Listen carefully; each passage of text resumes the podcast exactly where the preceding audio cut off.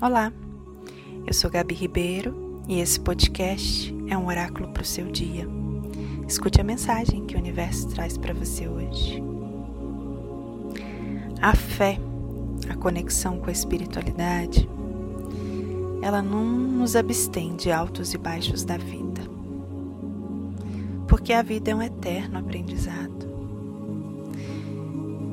Então, não se culpe não exija demais de você mesmo, achando que é pecado ou que você ainda não evoluiu o suficiente, por isso fica triste, fica ruim. Tá tudo certo. A gente sempre acha que tá pronto, né? Mas é um engano. Nós estamos aqui para aprender e só vamos parar de aprender quando estivermos prontos para desencarnar.